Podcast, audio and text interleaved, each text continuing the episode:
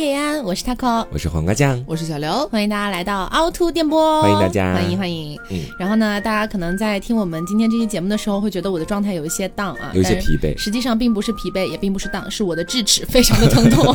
对，感恩哦，要记得感恩，好吗？智齿为什么要感恩？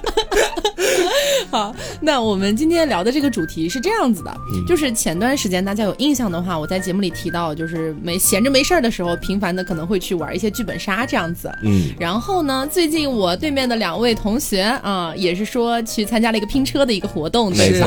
对，其实这个事情就发生在昨天晚上。原本他定的是那个本八点半开始，我们在那个小群里面已经约好了。嗯，然后我跟刘呢，大概六七点的时候，我俩还在化妆，为了赶那个八点半的档口，我们俩疯狂的跑到了剧本杀的那个楼那边，然后在楼下吃饭。你知道我俩吃饭吃特别着急，是的，没有选任何好馆子，选的是老娘舅，你知道？哎，老娘舅怎么了？老 娘舅就不是什么好馆子。不是，我们那天晚上是，就是本身我们是想的说那天啊，昨天就晚上去吃个饭，逛一逛街什么的，结果突然来了一。辆野车邀请我们上，你知道吗？嗯，然后我们就去嘛。结果那天晚上，大家可能如果在杭州知道，昨天晚上下了巨大巨大的暴雨，对，超级大。然后我们看时间应该是来得及的，我们就紧赶慢赶打车到了他那个店的那块儿。一看表，我们约的是八点半嘛，我们七点四十就到了。嗯，他们在跟前楼下就有那些饭馆什么，我们咱俩凑合吃一口吧，饿一天了。我们不敢吃其他那些上菜特别慢的，对对对，就找这种老娘舅出餐特别快也好吃。对，然后我们俩就在那边吃那个东西，中间话都不敢多说两句，但是又很想。聊天，然后我们就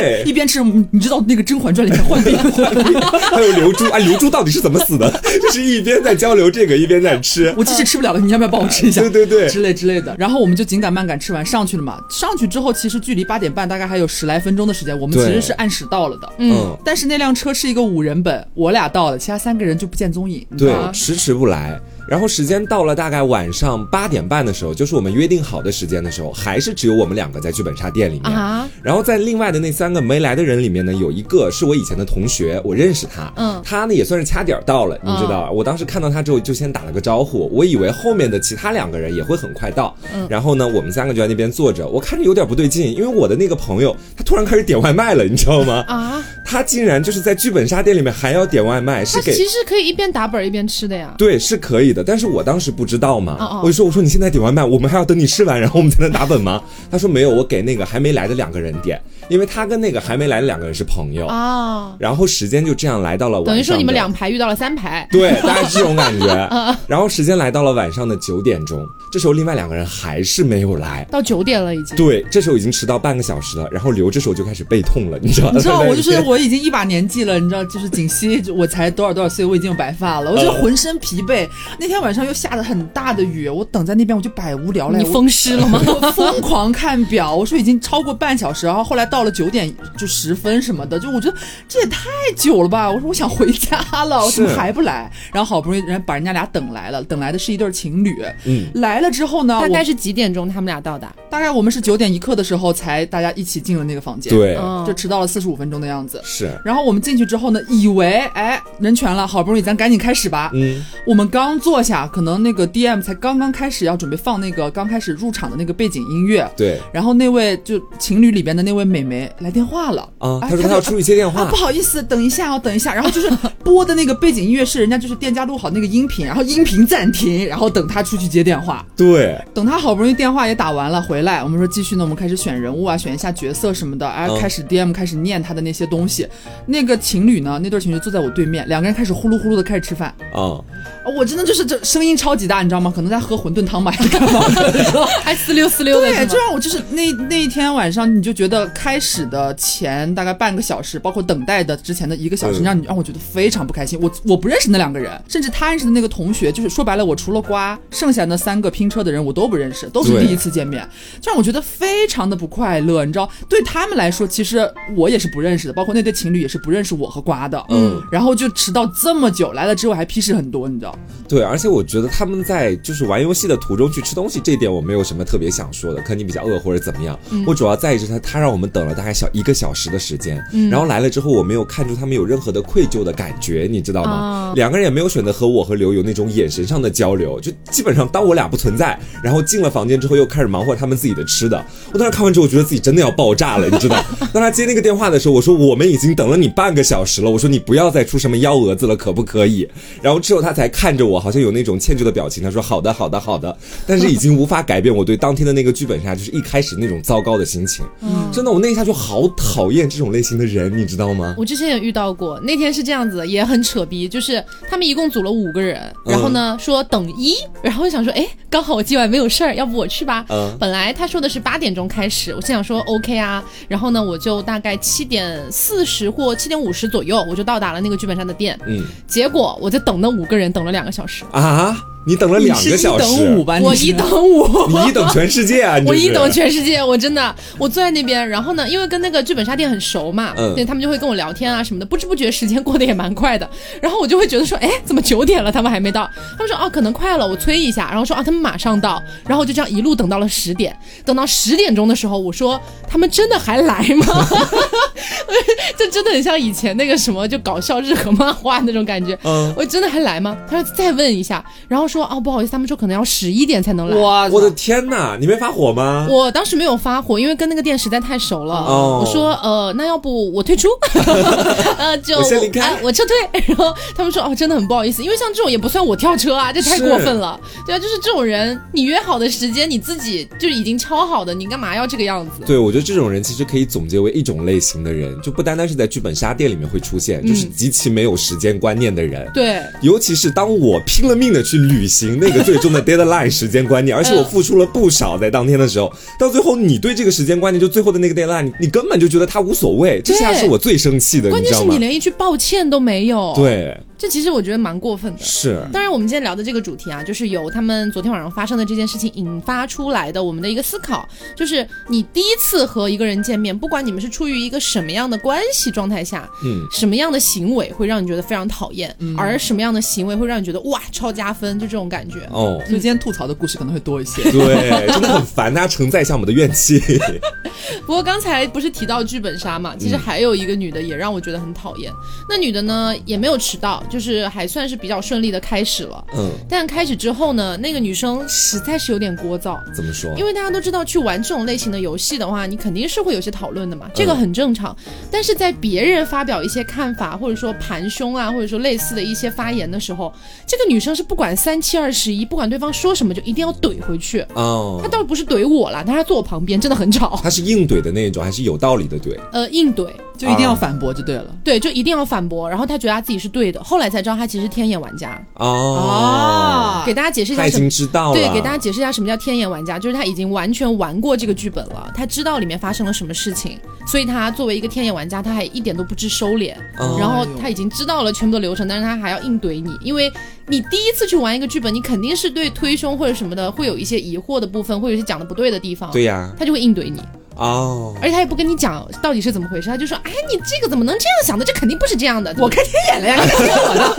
我的，我昨天玩过这个剧本了，真的很烦。哎呀，所以你后来是怎么知道他开天眼这件事情的？后来是好像到了一个环节，然后他突然就主动配合了一下 DM，嗯，然后 DM 就转过来看着他说：“你是不是玩过这个本？”哦，嗯，所以他承认了吗？那他他就是哑口无言承认了。哎呦，天哪，好恶心啊！突然觉得，但 其实我就玩的那个本相对来说还好一点，它是个欢乐机制本，嗯，所以当时也没有什么太强的逻辑上的一些复盘啊之类的。就他可能只是觉得这个本的过程很好玩，因为那个本里面有赌博，你知道吗？他觉得这个很好玩，想要再赌一次了。对，就这种感觉。我还记得上一次玩剧本杀是我们的一个朋友邀请我们过去测本，然后呢，现场的一个女生在刚开头。头的时候让我产生了不适的感觉哦，我也是。不过我得挽救一下他的形象哈，就是到后面玩的时候，我觉得他是一个很 nice 的人。嗯，只是一开头大家对第一次见面的时候，会让我觉得他非常难搞。为什么？就是一开始是要去选自己的角色的时候，嗯，就大家基本上这个时候我们都没玩过这个本，那可能也就随缘挑，或者是 DM 会给你一个，比如说问题，你想要什么什么类型的，嗯，然后他会给你本子嘛。那个女生就是在选人物这件事情上大概掰扯有小五到十分钟，我记得是，对对对，拿了一个本说，哎，这个不行，这个不。要，然后这个预感不好，我觉得这个有问题。体，我不要拿这个。就全场的那个目光全都在他一个人的身上，看他自己对所有的那个本挑来拣去的。我真的当时我整个人我觉得哇，怎么这么烦？你就不能稍微平静一点吗？能放松一点可以吗，妹妹？这个主要是这样的，就是那个女生的话呢，后来我也跟她稍微多了一些接触，嗯，然后她确实本人其实还蛮 nice 的，是，但本人蛮好的。但她是这样的，那个女生平时自己在兼职做 DM 哦，所以她对剧本的一些选择确实可能有自己的一些小标准啊。是，但当时我们是初见面，谁知道谁管你这些啊？对。然后当时他不是确实有点挑来拣去的嘛，然后后来 DM 就有点无奈了，说要不我自己就是 DM 来给你发本，嗯，你发到哪个是哪个，好吧？嗯。然后那女生最终拿到了一个本，还是不满意，说我一看这个本就是边缘角色，没什么意思，我不喜欢打边缘的。然后当时我真的是无奈了，我就坐他对面，我说要不我跟你换吧。哦，对，我记得他俩最后换了。对，我最后跟他换了，他就嗯，心满意足。就是我觉得他那个语言就是一个，我觉得那个语言有时候真的要好好的去想一下怎么说。就比如说你刚说他的那一句，嗯，我不要边缘的，谁想要边缘的呢？在这个游戏里面，对啊，有的时候就是可能语言上的一些选择，就会造成初印象非常不好这样子。是，但除了剧本杀之外，还有很多很多。我觉得我们可以先讲一下饭局哦，饭局应该算是最常见或者蛮频繁出现的场景。是，饭局真的是我人生当中最大最大的就是雷区，你知道吗？嗯，就很多人踩进这个雷区，就一定会引爆的那种。我跟你讲，就我这个人是这样子的，就是呃，我只代表我对你的初印象，嗯，但你做了什么事情，我不会当场提出来 Q 到你，我不会说你不要这样或你不要哪样，我不会这个样子。是，但我的雷点是在什么地方呢？就是一个是吧唧嘴，嗯，就吃饭的时候，真好吃，喵喵喵喵，哎，这家餐馆真不错，喵喵喵，就会觉得很烦，我就觉得你真的很吵，救命，就有点生理上的适应不了这个声音，这是我自己的一个点了。然后还有就是那种，我们知道在上菜之前肯定是会有一个等待时间的。嗯，那像这种时间段呢，大家可能除非是特别特别好的朋友哈，我这里说的是初次见面哦。嗯。然后大家都知道上菜肯定是需要时间的嘛，但这个时候就有人他可能会拿筷子去敲一敲碗，敲一敲盘子。嗯。这个我都算了。有一些人会一直不停的抱怨，哎，好慢哦，我快饿死了，怎么还不来啊？烦死了。我觉得这个是在营造焦虑情绪，你知道吗？干嘛？大家都在等啊，你不要讲了，行不行啊？嗯。就是每次听到这种，我就会觉得我已经。很烦了，我也在等。那你为什么一定要把它 Q 出来，让大家继续跟着你一起来增加这个烦的感觉？是。而且我其实，在大学的时候有一个也是在饭局上，让我至今都觉得非常后悔，并且很难以过那一关的这种感觉的一次经历，是因为当时我跟一个朋友晚上约好了一起出去喝酒，大概喝了有小一两个小时之后，我那个朋友说他有一个其他的朋友问我可不可以过来，因为那个朋友是也在宿舍里面闲着无聊，就一起过来喝嘛。嗯。但对我来说是一个陌生人。嗯。你知道我本身是有一点社恐情绪在里面的，但当时也不知道怎么回事，应该是喝开了，所以我就答应下来了。好，那个人过来了，因为我的那个朋友是个女生，来的也是另外一个女生，是她的舍友。然后呢，我们也是在一块进行了一番比较友好的洽谈，包括聊天什么的。好，最后到了付钱的时候了哈。因为我当时你知道，我有一种小绅士的那种感觉，我就说我跟另外一个女生在一起。我以为你要说你囊中羞涩，没有没有没有，我就先去把钱付了。但是我们于情于理去想一下这件事情啊，我把钱付了之后，按照就是普通朋友的这种交际，是不是事后我们大家应该互相 A 一下这个钱？嗯。然后呢，就非常奇怪的事情就发生了。我回去之后，我只收到了我的那位朋友的三分之一的金额，还有另外的那个就是第一次见面的朋友，他至今都没有加我，也没有跟我说任何一句话，到后面也没见到过。等于说那三分之一是完全错失掉了。他只是来蹭饭。他只是来蹭饭，但是他的同宿舍的那个舍友转我。我的是三分之一的钱，不是二分之一的钱。对我当时我就说，我操，这种人怎么会出现在我的生活里面？所以你也没有问那个你认识的那个人吗？我也没太好意思。你怎么不好意思？哎呀，就是不知道自己大学的时候到底怎么想的。我觉得金钱的事情有时候真的自己不太好开口，然后这个亏就当着自己吃下来了。但是事后想起来，你真的会觉得心里特别不爽，并绝对不会想和那样的一个人做朋友，你知道吧？你就会可能就会想说，这倒不是几十块钱的事情，主要是 主要是跟苹果客服。我又想到另外一个，就是大概也是吃饭的时候，可能是几年前了吧，也是有一次我们是参加一个朋友的生日的聚会，嗯，是像是初中同学还是小学同学忘了，反正同学聚会，大概来了的一共有七八个人，人也不算少了，其实坐那种圆桌，嗯，上面的那个盘子是会转的那种，有转盘的那种。上菜之后呢，其中有一对儿，就是有一个男生是我们的同学，他带了他现在的女朋友来，就等于我们都不认识，是第一次见他，他带了就是带了家属嘛，来了之后呢就。毕竟是一对儿嘛，男生可能会更加照顾一点他女朋友，可能也怕他女朋友怕生，这很正常，你也能想象到，可以理解哈。嗯。但是呢，到后面呢，可能那个女生也是稍微比较外放一点的那种女孩子，比较外向，稍微聊几句，大家也喝了点酒之后，她一开始不讲话，后来开始慢慢讲讲话了。嗯。她就很好奇，她就是她男朋友很小的跟我们一起上学的时候有过什么故事啊，干嘛的？好像感觉聊着聊着，哎，大家的距离好像拉近了一些些。然后这个屁就开始放肆了，你知道吗？后面我们因为菜一开始点少了，然后他们就补点了大概有三四道菜吧。上来之后还有其中有两道是他特别喜欢的，他要点，好的点了。上来之后他说这个他也够不到，能不能往他那边放放？明明是可以转盘的哦，他说能不能往他那边放放？她男朋友呢？哎，就往他旁边放。我们一边转转走了之后，他马上就要要转回来。就是疯狂的就想要转动那个转盘，把菜挪到自己这边来，也不管别人要不要转一转过去夹点吃。吃相太难看了，很烦。就是好不容易，就是一开始其实对他没有任何说好印象或者坏印象，就只是大家都不认识而已。是一个人，呀呀，是一个女孩这样子。然后后来还累积了一点点好印象，觉得比较健谈嘛。结果突然就开始在这个转盘问题上面，就觉得，啊，你是干嘛去啊？对他很明显的哦，就是可能你在转，我们几个比较熟的坐一块儿，说想吃那个有点远，说等一下他们那边正在夹，夹完之后我们你很自然嘛，大家停筷子了，那你就往过转一转。哎，转到他跟前了，他马上用手指头摁住，又要吃，对他要往自己这边挪，他根本就不管别人在不在转。我我发现其实好像有一部分人他们是不知道这件事情的，嗯哼，就是关于夹菜的次数以。及转转那个转盘的一些基本的大家共识的一些事情，好像真的有一些人是不知道的。嗯，这点我也觉得很神奇。就是很多人会觉得说，哇，你这样做也蛮没礼貌的，但他不会意识到这是没有礼貌的。啊，路过我这边啊，我正好想吃，那路过停一下嘛，这样。对，其实我觉得最基本的核心原则，包括可能有一些比较小的朋友，如果在听我们的节目哈，你可能也还不知道这件事情，也可以就是，其实我觉得应该都是大家的常识，但是我觉得可以稍微普及一下，因为我也真的遇到过类似的情况。嗯，就是什么呢？就是当别人在转那个转盘的时候，你的手就不要碰那个转盘。嗯，当别人停下来的时候，你想吃什么你再转。每个人都这样的话，那个转盘就会非常干净。对，对，就一个一个来，不要抢。对，然后还有一个就是，你如果真的很喜欢吃一道菜，你也不要连续夹它超过三次。嗯，这这个确实也是一个点，就是特别是大家一起在聚餐的时候，菜很多，你的选择性也很多，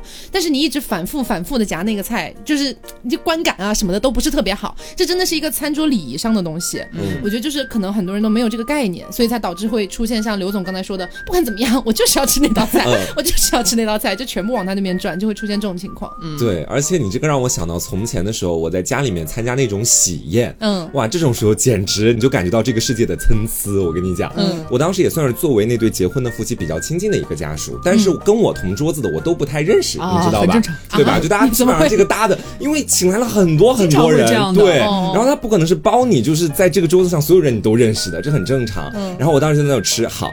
这个时候呢，来了一个小孩子。我跟你说，这就是一个最大的 bug。我觉得那个小孩子坐下来之后，他妈妈坐在他旁边，然后之后，我觉得整体的饭局全部都是围绕着那个小孩子在开展的，你知道吧？他妈妈会说啊，吃鸡汤，然后就开始把那个鸡汤端到他那边去，然后就会开始给他弄汤喝，然后又让他吃肉吃蔬菜，就好像他们在自己家里吃饭一样。我当时看了之后，我真的我都不忍心去动任何一道菜，我觉得好像都是你们家的，我是今天来看你们吃饭的这种感觉。当然他是小孩子，我觉得心。里面还能稍微给他一点这个谅解的空间，嗯，但是他的那位母亲，我真的我至今都记得他的脸，我真的不太想跟他有任何的交际，你知道吗？那吃席会遇到很多这样的情况的。我我我现在说一个故事，我觉得可能很多人听到会有共感，搞不好都遇到过，就是那种，呃，可能宴席到了很后半段的几乎尾声的时候，会开始有人来你的桌子上面拿塑料袋倒你盘子里的东西。啊，就是他要打包带走，这是城市会发生的事吗？会啊，就是因为我们现在不涉及到说什么啊文化水平或者素质啊怎样怎样的。我觉得有一些地方或者说每个人的理念不同，他觉得吃不完，大家花了钱嘛，很浪费啊。你想打包带走，我觉得我觉得打包一定程度上是可以的。我我不会说不允许你打包或者打包就是很 low。我我其实没有这种想法，但是我遇到过一次让我觉得有点不开心的，就是也是我回老家去参加我一个远房，就类似于爷爷那一辈儿的人的就是几十大寿，你知道吗？然后其实等于你去之后，你根本就不认识，本来是老家，然后是很长辈，你想亲戚朋友，你根本就八竿子打不着。你去了之后，那一桌的人也和黄瓜的情况一样，就是除了我的父母，哎，其他的人我都不认识。嗯。然后这个饭局是怎么回事呢？我们吃到后面之后，一般可能大家很多桌嘛，吃到后面进度会不太一样。有些人可能吃完了，他们就陆续就散了。嗯。有一些人可能，比方说能喝酒的男人或者是成年人比较多，可能还在聊，或者在喝喝酒，再就点桌上的菜干嘛的。那个时候呢，我们那一桌就是好像男生的长辈比较多，男士比较多，我们吃的比较慢，就是到后面没有那么快散。其他周围好几桌已经就是都走的差不多了。这时候呢，突然出现了一位就是也不认识的一位中年的阿姨，拿着一个红色的塑料袋子，然后拿着一双筷子，嗯，就是我们这桌还在聊天哦，然后进来走过来，走到其中两个人之间，突然就大声问：“你们这个虾不吃了吧？”我们都还在在那边坐着哦，你们这个虾不吃了吧？确实没有剩很多了。他一边问，然后一边就把盘子拿起来，把里边剩下的一些虾倒进了他的塑料袋里。哦，然后就场面一度尴尬，就是大家突然没说话了。然后但是长辈可能就历经风雨，你知道说啊不吃了不吃了，你倒吧你倒吧。哦，然后等他就是那个你们还吃不吃了？然后有一个可能也是比较年轻一点的刚已婚的一位姐姐，有点看不过去，我印象很深刻。她说我们还没有吃完呢。嗯，然后她讲哦，行行行，然后就走了。倒了这个虾，还倒了个什么玩意儿，然后就走了，拎上走了。就这种情况，我真的只有在短视频平台上刷到过。哦，你没有见过？我真的没见过。我也有跟他同款的经历，而且那个人其实比你刚刚讲的那位还没有礼貌一点啊。可能刚开席哈喽，这个肘子是我的喽，你们不吃了吧？当时确实也是，那个桌子上的人都散的差不多了。我当时还特别小，大概小学还是初中的时候，是在农村里面，也是参加一个宴席。嗯，然后我小小只。嘛，就在那边吃东西，我碗里有不少东西，我当时也没看桌子上面。这时候就突然走来了一个大姨，她是直接收东西开始，然后跟周边的人聊天，是说要去把这些东西收了之后给他家的狗吃。我当时心想，我也有遇到过，我也有遇到过，我当时给狗吃都不给我吃，气死我了。有的有的，对，但可能是他觉得我当时也是在那边正在吃东西，快吃完了，觉得我应该不会吃桌子上的东西了。但是他不知道的是，我其实完全是在观测整件事情的，而且听到了这句话，让我印象非常深刻。嗯，我整个人我就非常的幻灭了一下。他是他是你那桌的吗？他不是我那桌。你看，这就是是来收的，你知道吗？对，很烦的就是这一点。我前面说的我不排斥，就是感觉是，如果说你那桌人大家都很熟，或者其实你真的就是我做我自己，你 OK，你收到别人桌子上算怎么回事？对，这是让我很不能理解的。真的这种事情常有发生。后面我在我外婆家，就农村那边吃东西嘛，好多次因为家家户户基本上都会养狗，所以 基本上都会说回家拿去喂给狗吃。对，我觉得好夸张哦，我真的没有见过这样的事。你这你这期结束，你看看评论区，绝对有一样的人。是我太没有见识了，我真的只刷到过那，而且我刷到过还蛮夸张的，就是刚开洗一个那种酱肘子端上来，然后就开始打架，就就每个人都掏出自己的红色塑料袋 啊！我觉得怎么还会这样啊？是蛮可怕的。好，我们退回来一点嘛，刚刚一直在讲的都是可能很多人一起聚餐或者是宴席上面的。嗯，那如果是呃几个人，比如人数比较少。然后大家可能是第一次见面的时候，可能会发生的一些事情。对这个让我有印象的一件事情是这样子的，就是我记得我们那个时候应该是跟我几个朋友，应该不超过三个人吧，加上我一共就最多不超过五个人，大大概是这个人数。然后呢，其中有一两个人是我没有见过的，就是大家可能相互认识，但是我没有接触过，大概这种感觉。然后他们来吃饭，然后呢有一个点就是我好像我的人生里面就一定要被充当那个角色，就大家知道点菜这件事情其实是需要有一个人来完成。的是，但其实我并没有很喜欢这件事情，就是我没有在追求我一定要去点菜 啊。但是不知道为什么，就每一次坐在饭桌上，大家可能就会说，哎，谁点一下菜啊？然后我也不会说话。这个时候旁边的朋友就会说，哎，Taco，你来点一下菜吧。嗯，然后我就只能说，哦，OK。你首席点菜官。对，首席点菜官被迫的。然后呢，像这种情况下，我可能就会询问一下大家有没有什么忌口啊？嗯。喜欢吃什么，不喜欢吃什么呀之类的。一般这种情况下哈，就是你们大家都第一次见面，除非你有什么吃了过敏的东西，你可能会单独的，就是 Q 出来说一下，说啊我不吃那个，那没关系嘛，或者谁不吃辣，我都可以理解。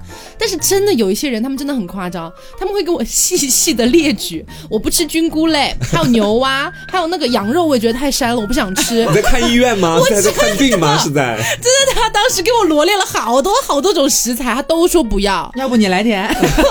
然后我就说哦好，然后我就最后没有办法，被迫的点了几道菜，但是确实让我观感挺不好的，我就会觉得。大家都是出一起出来吃饭的，我也是第一次见到你，你也没有付我任何的服务费，我为什么要为了你在那精心挑选这么久？我们后面也没有什么联系，我觉得我在，我觉得我在白用功，你知道吗？那一瞬间你会有一种我在伺候他的错觉，是，分明大家都是平等的，我是承担了大家该去承担的责任。对，而且像现在大家又是那种就是什么扫码点餐，你真的叫服务员过来，有些地方服务员还真的不给你点，就会遇到这种情况，就好像是有一个人必须要承担这件事，是，所以这就导致我后来还蛮讨厌，就是如果大家一起。出去吃饭，而且又不是说那种很熟很熟的朋友，怎么样都行的那种情况下，嗯，你这个也不吃，那个也不吃，那个也不吃，什么也不吃，你别吃了，别吃了。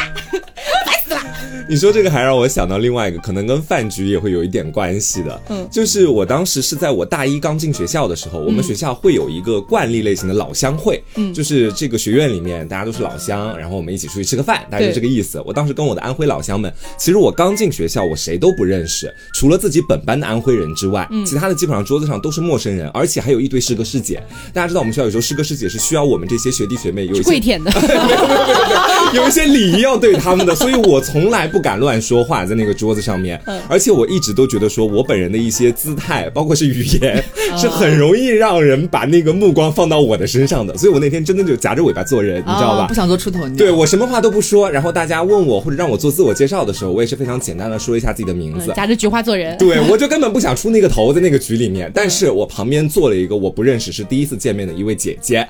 这位姐姐呢是我们隔壁班的，我根本就不认识她在当时。嗯，但是她一见我，她马上就看出来我是她姐妹了，你知道吧？她非常。清晰的就知道我是她姐妹，她说：“哎，你是不是那个什么什么什么？”然后她就我能感觉到她在一直跟我拉近乎的感觉。我当时心里面其实还蛮开心的，因为你知道，在一个陌生的场合，有一个人愿意和你拉近距离，你当然也会付出自己的真心跟他聊聊天、交交朋友嘛。但我没想到的是，这位姐姐真的感谢他。后面只要大家在饭桌上提到跟 gay 相关的话题，他都会马上把那个整体的焦点引到我的身上来啊，你知道吧？就比方是说，我们比如说聊到给他，大家聊到说有没有男朋友，他就会大声的问我说：“你有没有男朋友？”朋友对，就类似于这种。其实我并没有想在那么多人面前出柜的感觉，你知道吗？就我觉得说我的朋友，你跟我玩得近，我告诉你这件事情，我无愧于心啊，我确实是这个样子。但是我不希望是那么多师哥师姐也在，大家开玩笑的时候，我成为了大家一个笑柄，你知道吗？其实我跟你也没有那么熟啊。对，就算是在饭桌上，你们让我说我是 gay，我也可以说，就是大家平常以一个平等交流的状态。但我不希望是我是一个卧底还是特务被别人供出来了，这种感觉让我非常的难过。然后那个女生，我真的从那之后我就知道了，跟他要离远一点。嗯，在以后的一些活动啊，包括各种方面，我们会见到，但都是我主动的想要去疏离他。嗯，这个人实在是太有点把。自己当我的朋友了，我觉得他可能还觉得奇怪呢。对，哎，我交付了真心，你交付个屁的真心，让我社死。不是，你知道这种人他是什么心态哈？我有遇到过，但是我记不清楚具体什么事情，可能没有对我造成太大的伤害吧。嗯，但是这种人你知道，他就是他其实也不是说，我觉得瓜可能也会错意，他也并不是说真的想要和你做多么亲密的朋友。哦，他只是想在这个饭桌上面，在聊到某个话题的时候，他能拿你当做一个谈资，或者说我可以发言了，大家可以听到我讲话。对对，你。为他人做嫁衣，我当时也是意识到这一点，因为那个现场的气氛就足够让我认识到我是笑柄这件事情。哎呦，你知道吧？我就很生气。后面几年老乡会我再也没有去过，就是让我对他都产生阴影的那种感觉，你知道吧？嗯，就很吓人。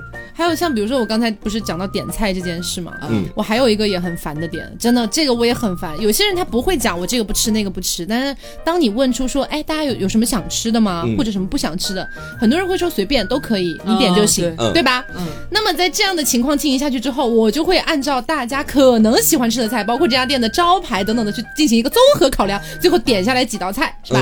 然后点下来的过程当中呢，我可能会询问大家一下，哎，大家想不想吃这一道就是呃葱爆羊肉啊？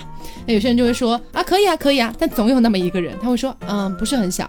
对他前面说随便，后面你问具体菜色的时候就说我不吃，我不想。然后我就说好，那我就划掉这道葱爆羊肉。那大家想吃这道可乐鸡翅吗？很多人说可以，他会说嗯，不是很想。随便吗？哎，不是随便吗？好，最后就根据他的这个呃打引号的随便啊，我们最后点下来了几道菜，在吃的过程当中，他又会逼逼很多啊，不满意是吗？对，他说哎呀，这个菜怎么做的这么难吃啊？哎呀，这个厨师做的不行啊！哎，你看这个肉，他根本就没有炸过呀，就是会讲很多这种话。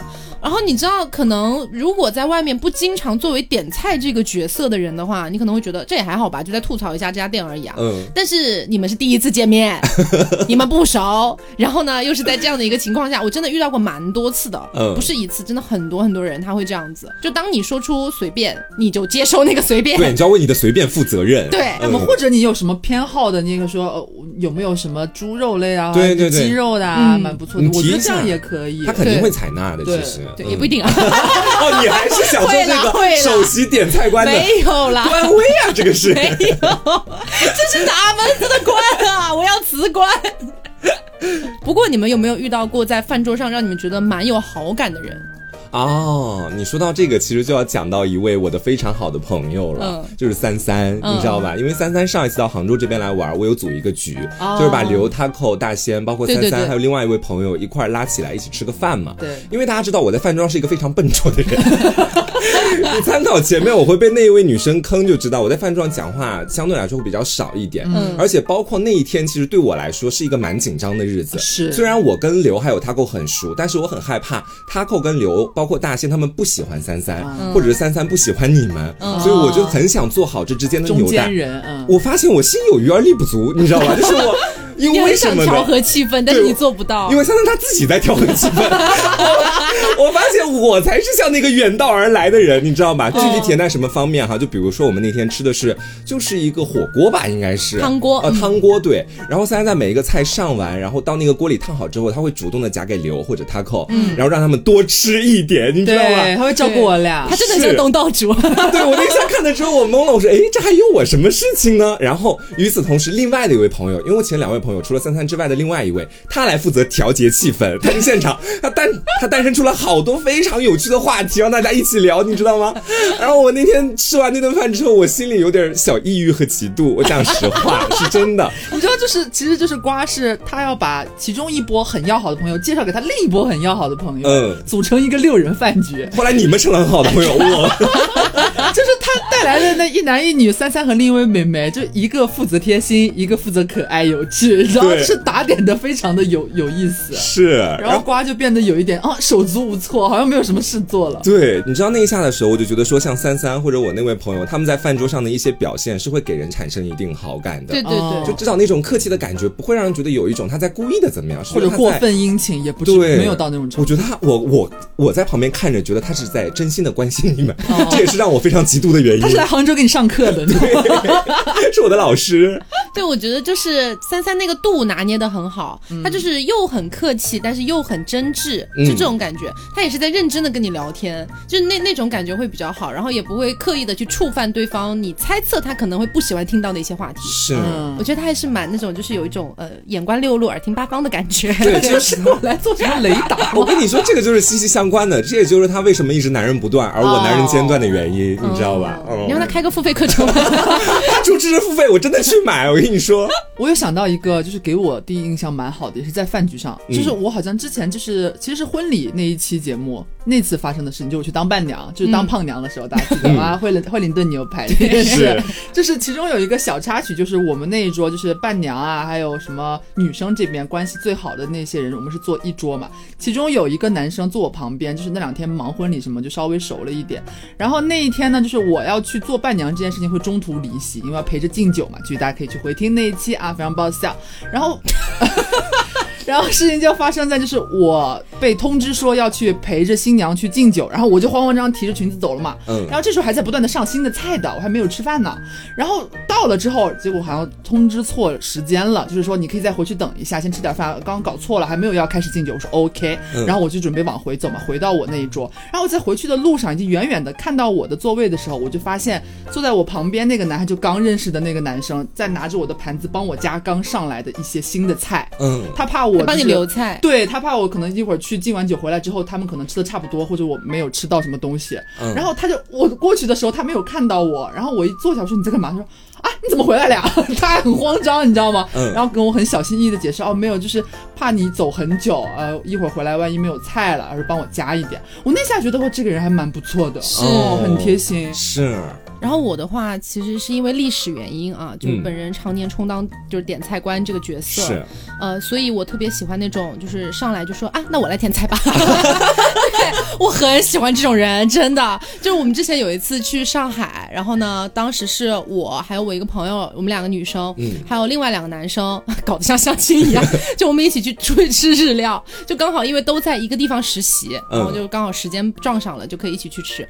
然后呢，当时我们落座了之后。我下意识的就觉得说，是不是又有人要推我去点菜了？哦，结果没想到这个时候对面的那个男生把菜单接过去了，然后说大家有什么想吃的吗？啊，我就觉得啊，哎，这个不错，真的，对，爽。然后呢，他就开始就是点一些有的没的，然后因为其实日料的话，大家多多少少都吃过嘛，嗯，所以就可能会点一些自己喜欢的什么的。然后呢，这个时候这个男生就会说：“他说你们有没有吃过某道菜？就是那个菜单上的某道菜。”然后我们说好像没有吃过这个。他说这个真的很好吃，你们可以试一下。然后呢，当时我就说好，那我试一个。然后旁边的女生就说啊，可是我就是其实好像没有很想吃这个。那男生说啊，没关系，一会儿你也可以尝一下我的。哦，对，就是他会很照顾在饭桌上的每一个人，就这个局面不会尴尬，不会尴尬。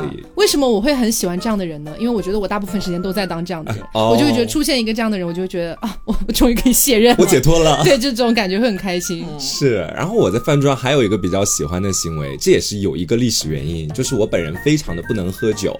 然后前段时间跟大家讲那个事情嘛，在外面就喝了三杯啤酒，胃出血啊，就这个样子。真的要宣扬很 久，半夜回来吐血这样子，我就得给大家介绍一下前情嘛，毕竟有些新听众对吧？然后我发现我的不少朋友，就不管是刘太后还是包括其他跟我比较关系亲近的朋友，嗯，他们有的时候在酒桌上面，当我们比如说喝的挺尽兴的时候，他们都会友情的提醒我一句说：“你如果不能喝，就可以不用喝了。”或者说，当我们玩什么游戏到后面，他们看我已经喝了不少了，但是接下来我又输了，我又要喝的时候，就不会让你喝了。对，就会有一个朋友跟我说：“他说，哎，你接下来玩游戏你就不用喝了，你那你接着玩，酒给我 这样子。”也有人会这样子，你知道那一下我就会觉得他们，包括你们在我心中的那个形象瞬间的伟岸起来，就是有人在保护你。对，当然这只是对我个人来说非常好的一个习惯。嗯，就如果换算到各位的身边的话，我觉得就是那种，如果你看到一个人他提前就觉得自己不太能喝酒或者怎么样，嗯，适当的给他一些言语上面的鼓励或者安慰，我觉得会让他对你对印象特别好。嗯，但是不过你讲到这个，让我想到，因为我本人其实就是还是算能喝酒的。嗯，虽然说可能现在酒量没有很好，很容易醉啦，但是我本人很爱喝酒嘛。然后经常就会有那种情况，就比如说大家一起出去玩，然后其中有几个男生，他们就觉得说，哎，你少喝点吧，女生不要喝那么多，什么什么的。心想关你屁事，女生差在哪？女生老娘就是要喝了啦。然后他们可能就会甚至是把你的酒杯推开，就不让你倒酒。然后我一次两次我还可以接受，我就想说，好好好，他是有想要照顾我，fine fine fine。但是在第三次出现的时候，说我就是要喝，我今天晚上我如果这个杯子不倒满的话，我现在就要怎么怎么样，我就开始跟他们讲。所以其实就是可能人跟人还是蛮不一样。是因为我本身心里面其实就蛮抵触喝多的，但你是特别想喝，对对，我就是想要喝个烂醉。就反正有人一直在抢你的酒杯，让你不要喝，气死了。他就会生气。我说哇，他懂我，我心里会这么想。嗯，对。那刚刚聊了很多，都是可能在现实生活当中会发生的事情嘛。嗯啊，我们在网络上。因为最近大家也知道某位女士呢在频繁的使用一些交友软件，是某位女士和某位女士，哎，某位女士已经没有在使用了，是是某位女士已经怎样了吗？某位女士还没有，但是某位女士已经没有在使用喽，因为觉得上面的人其实有些无趣这样子。那就是某位女士在使用这些软件的时候，遇到什么样的人会让你觉得瞬间不想聊吗？瞬间没有到瞬间，哎，也有瞬间的，就是我最近遇到了太多，就是批人批事。嗯，在软件上哈，我特指，就是我是抱着一个交友的目的。真的是，我是抱着一个就是非常纯真且善良的。哎，我提出质疑，大 家，质疑无效。对，是这样的。然后呢，就是不乏就可能在目前市面上比较火的这些社交软件。我以为你要说市面上的这些男人，不是啦，就这些软件当中，其实好像我个人感觉好像女生会比较占优势一点点。我个人感觉哈，就是比较容易被异性过来搭讪，就会给你发消息这样子。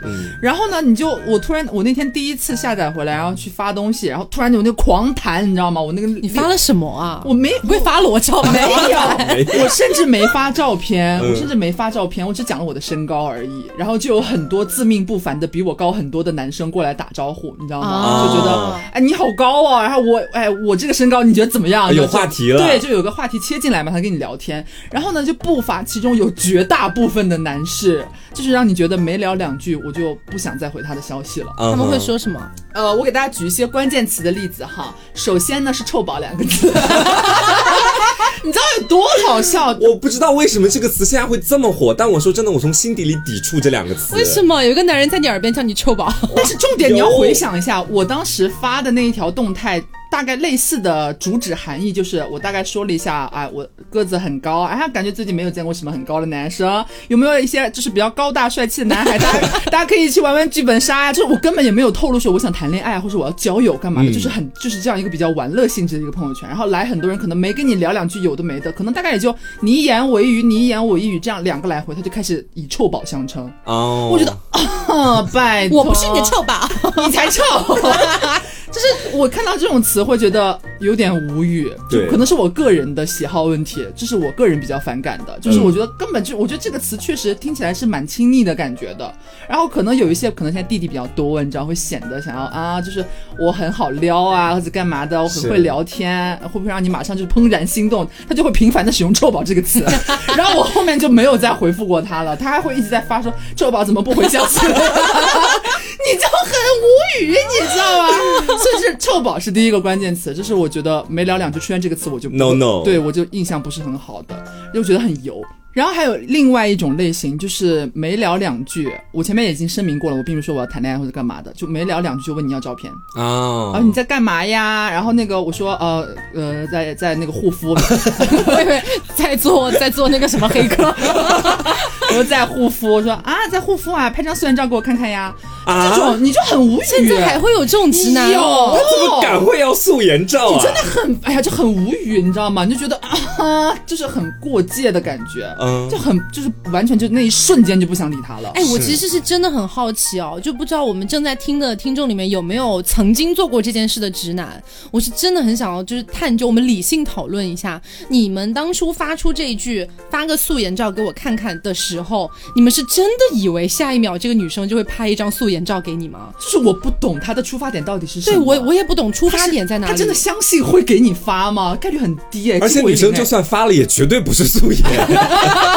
对这个事情，就是素颜照，这是一个点，还有另外一个极端。然后我那前两天还遇到过一个，就那天我和黄瓜着急要出去健身，然后说我们健身前他正好发来消息，本来也没聊两句的，然后说在干嘛啊？我说就是正在稍微描眉画眼一点，准备出去健身房了。嗯，然后说去健身房还化妆呀，就还蛮正常的。这个不会冒犯到我说对啊，就是对大家就健身房内卷或者干嘛的，还比较幽默，你知道吗？想要正常的聊天，然后他说化好妆给我看看呀。就是这种，为什么一定要看？就是你不管在干什么，他都一定要看看你，洗澡？人家下次就是在洗澡啊，发个照看看啊。对啊，在洗澡吗？洗的多干净，我看看啊。就是他就一定要，就是没两句就可能会问你要照片。其实我逐渐开始好像有点明白了，因为我把它结合到了就是我们 gay 圈里面聊天。虽然我并不是说这个聊天的模式整体是一样的，嗯，我觉得目的性是相同的。在 gay 圈里面，我现在基本上我可以跟大家说，包括很多的同性恋也可以为我作证。在软件上面，我们开头的第一句话或者大部分的对话开头第一句基本上都是要照片。就是第一句就要啊！你们之前不是说第一句是在吗？然后下一个要照片，大 概就是这种类型。在吗？在啊，在的话发张照片。在吗？看看你是最常见的两句话，就是这个。其实它最主要的一个原因就是在于，可能对于男性来讲，他们就觉得社交这件事情一定要高效率或者说快速，节省时间。对我如果跟你聊了半天，我们俩终于聊出了爱情，但是一看照片发现不合适，嗯，他们会担心这种情况产生。包括我自己，我不知道是受到圈子里面文化这种熏陶还是影响怎么样的，我其实有的时候也会比较偏向于一开始见面先。发照片，嗯，对，这样的话，我们俩就可以首先确定我们有没有聊下去的可能性，包括做男朋友的可能性。就是这些，我觉得应该是原因之一。但是我根本就没有明确的要交友女生来说有点太突然了，可能这你就觉得很就很唐突，你知道吗？嗯。而且还有遇到我那天还遇到一个让我非常无语的事情，就是我最一开始，比方说前段时间那个社交的心上来了嘛，所以开始玩那个软件，然后玩到现在，其实我大概已经有四五天没有怎么就是就是没事就划它，嗯，就是你是其实已经没有在很在意那个社交软件那回事了，所以你不会时不时想要打开看看有没有新消息，嗯。然后我就发现会你经常会错过消息。就可能有很多人给你发消息，你没看到，你就没有回嘛。然后他那个软件现在不是很多，你读了的话，对面是会显示已读这个标志的。嗯。然后我那天可能是隔了有个一天或者一天半的时间吧，我又重新打开那个软件，有很多新的打招呼的，其中有一个我看到最后一条。破口大骂我，为什么？哎，我很无语。我点开看，我点开看，发现就是从头到尾是他可能在前一天的凌晨给我发了消息，啊说在吗？啊，好高啊，然后怎么怎么样，他就自言自语发了几条。然后因为我根本就没有上线，甚至就是我从来没有已读过他的消息。嗯。然后他到后面自己恼羞成怒说：“干嘛不理人啊？装什么装，傻逼！” 然后把我拉黑了。是啊，我他妈的！哎给我气得火冒三丈！哎，真的，我发现我听你讲完之后，我发现天下的社交软件基本上都差不多，不管是同性恋、异性恋的圈子，都有这种人出现，这很无语。可能是你们社交软件玩的比较少哦。对我真的是在社社交软件里面泡了大概三四年时间了，我觉得我今天都没啥好说的了，因为在前面我已经跟大家讲的都差不多了。那种一上来就说干死你啊，或者哎呀，或者什么约吗，或者什么其他的，真的我见过太多了，我已经不烦了。看到这种人，我现在就是已读不回，面对这些消息就是，我都不读，你知道吗？我现在学聪明了。你知道吗？就是有些时候可能消息比较多，就前段时间消息比较多的时候，你不会每个都都点开看，嗯，因为你点开必然对方就会看到已读，然后我可能会只会看那个对话框的那个栏，是吗？对，或者说直接选择不点对话框，直接点他头像，你是直接可以进他的主页稍微瞥一眼的，然后你可能会选择有一些可以回，有一些不回，你懂我意思吧？对，有一些会对做一个 自己小小的筛选这样子，但是针对刚刚这件事情，我就很，我就是怎么回想都很无语。你半夜凌晨三点给我发消息，嗯，然后没有回你，然后他自己发了几下没无人回应，骂你傻逼，恼羞成怒，然后把我拉黑了。可能把你当客服吧？气死我了！就是大概就这三点是我最近印象比较深刻，就是感觉第一印象不太好的这种感觉。所以会有什么样的一些就是对话让你留下的第一印象比较好吗？呃，怎么说呢？这个其实没有办法特别具象，但是你感觉大部分给你还留下蛮好印象的人，其实都那个分寸感把握的很好。嗯，就像三三是吗？就是他不会那么疏离，好像让你感觉他其实没有很想聊天，他没有那么冷漠，但是没有殷勤到说啊素颜啊拍张照片来看看，也不会这样。嗯，你就会觉得说跟这样就是稍微有来有回，有一些话题可以聊，但是他不触犯你的底线，嗯，或者也不会问一些你感觉其实我我根本就跟你没有。没有那么熟，然后就要了解到的一些问题要跟你聊，不问这些，嗯，你就会觉得啊是一个比较简单且正常的一个聊天，这种人我才会选择继续聊下去。甚至比方说你突然不回，或者他突然不回，你也不会觉得说哦他怎么突然不回消息，你也不会很在意这件事情。嗯，然后隔天的话，搞不好谁突然想起来。可能会问一句在干嘛？我觉得这是一个比较良性，在我看来啊，在我的软件使用守则里边，嗯，是一个比较舒适的一种感觉。然后呢，就是你会觉得啊，这个软件就可能会给你带来一些快乐。但是我个人的观点，我最近玩的这几天，会觉得。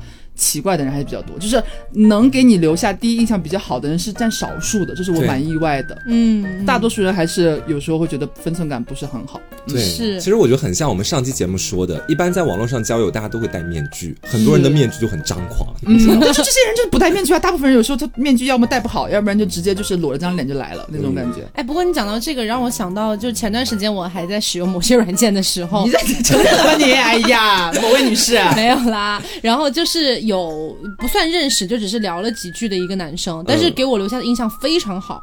怎么说呢？这个男的，就是当时我发那些就是什么内容啊之类的，也没有说标榜说老子现在就要找男人，找男人怎么怎么样，我也没有。就我只是说，就是呃，大家可以认识一下这样子。然后其中那个男生呢，长得其实一般般，嗯，这样真的蛮一般。然后呢，身高也蛮一般。就是如果说单看他的硬件条件的话，我是绝对不会跟他聊天的。嗯，但是他有主动来打招呼，然后他开头第一句话也是哇，你身高好高哦，因为我有写身高嘛，那上面会写一些自己的爱好啊什么的。然后我说嗯嗯是呢，然后他就会开始找别的话题，他就开始从不同的角度去切入，就比如说我在我的那些资料上面可能会写说我喜欢看日本动漫啊，然后或者之类的，他就会说哦你喜欢看日本动漫，那你去过日本吗？然后我就会跟他聊天，他就会说他去过日本几次，然后说哪里哪里特别好看，如果要再去的话可以去看看，什么什么，他也不会说我们一起去看。对对对，我刚想讲，这就是马上就越雷池的那种，分寸感拿捏的特别好。他说你可以去看看，嗯，哦，我说好呢好呢，然后他还会从别的角度切，比如说他他会问我，他说呃，看到你说你蛮喜欢听那个就是 Red Wimps 的那个，我觉得好认真哦，他在研习你的主见，很认真，他很真诚，你知道吗？对。对对对对，他不会让你感觉说就是你给我发张素颜照，就那种感觉不会出现。然后我就说对，蛮喜欢听他们的歌的。他说哦，那之前只听过他们的那首你就是你的名字的那个主题曲《前前前世》。他说你有别的歌推荐吗？哦，自己打开话题，真的很会。然后我当时就说有哎有哎，因为你知道你碰到这种你很喜欢的东西的时候，别人请求你卖安利的人没有办法，你克制不住的。然后你就会给他发很多很多歌，然后跟他讲最喜欢哪一首，然后哪一首你也可以听听看什么之类的。然后他可能在那个过程当中，他就会说：“你稍等一下哦，我现在正在加班，我晚上回去了听，然后告诉你。”对，真的很有礼貌。然后晚上加班，他可能到一两点了，他会问我：“他说你睡了吗？”我说：“我还没有。”他说：“你在干嘛？”我说：“我也在加班。”这样子，他就好像是没有了。对，然后他就会说：“我那个在回家的路上听了那几首歌，然后他喜欢哪一首，然后觉得哪一首歌写的好哦，好认真，有回应，真的很棒。如果他身高稍微高一点的话，我会爱他。对不起，他可能回家就他可能回家就拍了个抖音，三句话让千万当红女主播，对我印象超好。就是很会出这种知识付费类型。所以我觉得其实男生就可以借鉴一下，就是把你的分寸感拿捏的好一点。除非你上这个软件就是为了约炮，那无所谓啦。但是如果你是想要认识一个女生，然后可以跟她发展一段长期稳定关系的话，那么在一开始的时候不要让人家发素颜照。对，很奇怪，就素颜照只是一个，就是说概括，就是包括很多很多东西，分寸感拿捏的好一点。就像其实有很多男生就可能会像刘总刚才讲的一样，就比如说我刚刚说到去日本那个点，他可能就会说臭宝，那我们明年一起去啊。瞬间觉得不能再聊下去了，这个人就聊不动了，你知道吗？你要怎么回呢？你要说臭宝好的，不可能啊。所以就是这这方面，我觉得是可以拿来借鉴。是那样，就是稍微认真礼貌一点，我觉得。对，而且其实刚刚说了很多，是感觉男生有时候在社交软件上分寸感，就第一印象可能会做不好这样的事情。嗯，我前两天还关注了一个 bot，就是就是他会发很多投稿，是女生的，就是女生去搭讪一些可能软件上面觉得觉得很帅的、很心仪的小哥哥。嗯，就女生主动去搭讪，然后也有一些正例和反例，就女生也可以听一下，不要光讲男生，你知道？我看到有两个特别经典，一正一反的例子。我们我我们先讲正还是先讲反？我们先讲先讲反的吧。先讲反的，OK。先讲反的是这样的，我其中那个反的那个 bot 呢是这样的，就是那个主页的那个男生主视角，那个男孩是一个蛮帅的重庆男孩啊啊，然后呢，就是他的主页里边的照片都是那种有肌肉，你知道个子又很高，有机车，然后还自还会自己做饭，然后干嘛那种，反正就是整个主页营造的是就是一个绝世大帅逼那种感觉，就是一定会有点向往的那一种。嗯。然后其中有一个女孩子跟他搭讪是什么呢？她先说自我介绍，她自称是姐，应该是个年上，年纪比这个男生大一点。她说啊，姐特别喜欢你这种类型。然后那那那个男生就发了呃点点点，怎么是要包养吗？然后姐特别喜欢这你这种类型，就是可能一开始女生想要觉得说我很豁达，我是年上，我直接一点啊，我其实对你这种类型蛮感兴趣的。但其实男生有点无措，你知道吗？有一搭没一搭的聊两句，然后那个女生又直接问。你实话说，你对姐有没有意思？你就很无语，这其实有点男生，就是翻版的男生吗？对呀，其实男生女生都会有这种的。也是，就是让你觉得 啊，救救我，真的完蛋了，姐姐，你别这样讲话，我害怕。就是一个反例，让我大爆笑。然后重点是他下面还拍了一张，就是当然投稿的时候已经被马赛克掉脸了。那位姐发了一张自己的自拍，就是是一位可能年纪稍微大了一点点的，就明显比那个男生要大。这应该是想要包养哎，我讲实话。哎呀，不知道了，反正就是他在说那句。呃，你说实话，你对姐到底有没有意思？之前上面是一张照片，那张照片呢是那位姐穿了就是黑丝，然后呢黑色的包臀裙，然后靠在自家的沙发上，就是一张妖娆的自拍，然后脸被马赛克糊掉了。就大概是这个样子，嗯，然后就可能就是有一些人就是类似于这种过分自信，然后会觉得自己很直白，会不会反而打动对方？但实际上会把对方吓死。他可能以为那个男生说：“哇，我就喜欢你这样自我主动的女生，对，我啦，我就喜欢你这样的姐，我们在一起吧，姐。”对，这是这是一个反例，还有一个是比较正面的例子，让我觉得当时觉得哇，这个女生好可爱啊，嗯，也是同样这个男生被搭讪，然后呢是一个女孩子，一个女孩，她上来是怎么说的呢？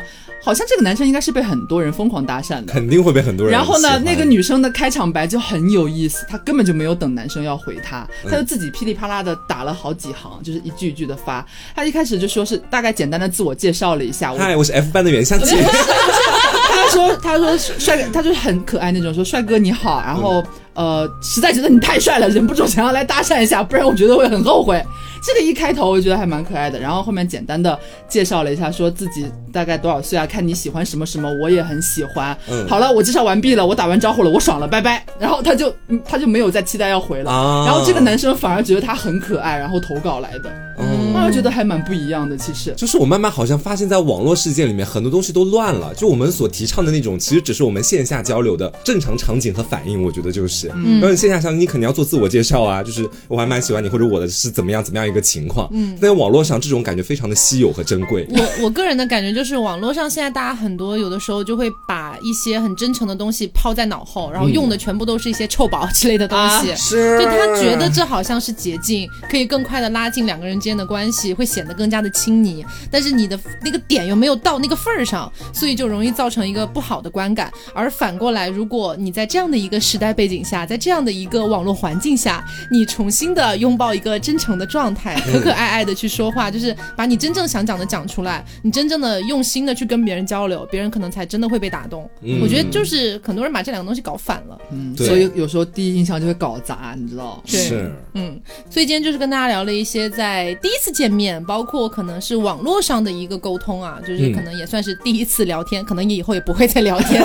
对 这样的一个状态下，怎么样去给人留下一个好印象，而什么样的行为又会给人留下不好的印象，这种感觉了。当然，其实今天讲到的很多东西都是我们个人的感受，对，不能代表所有的人他们都这样觉得。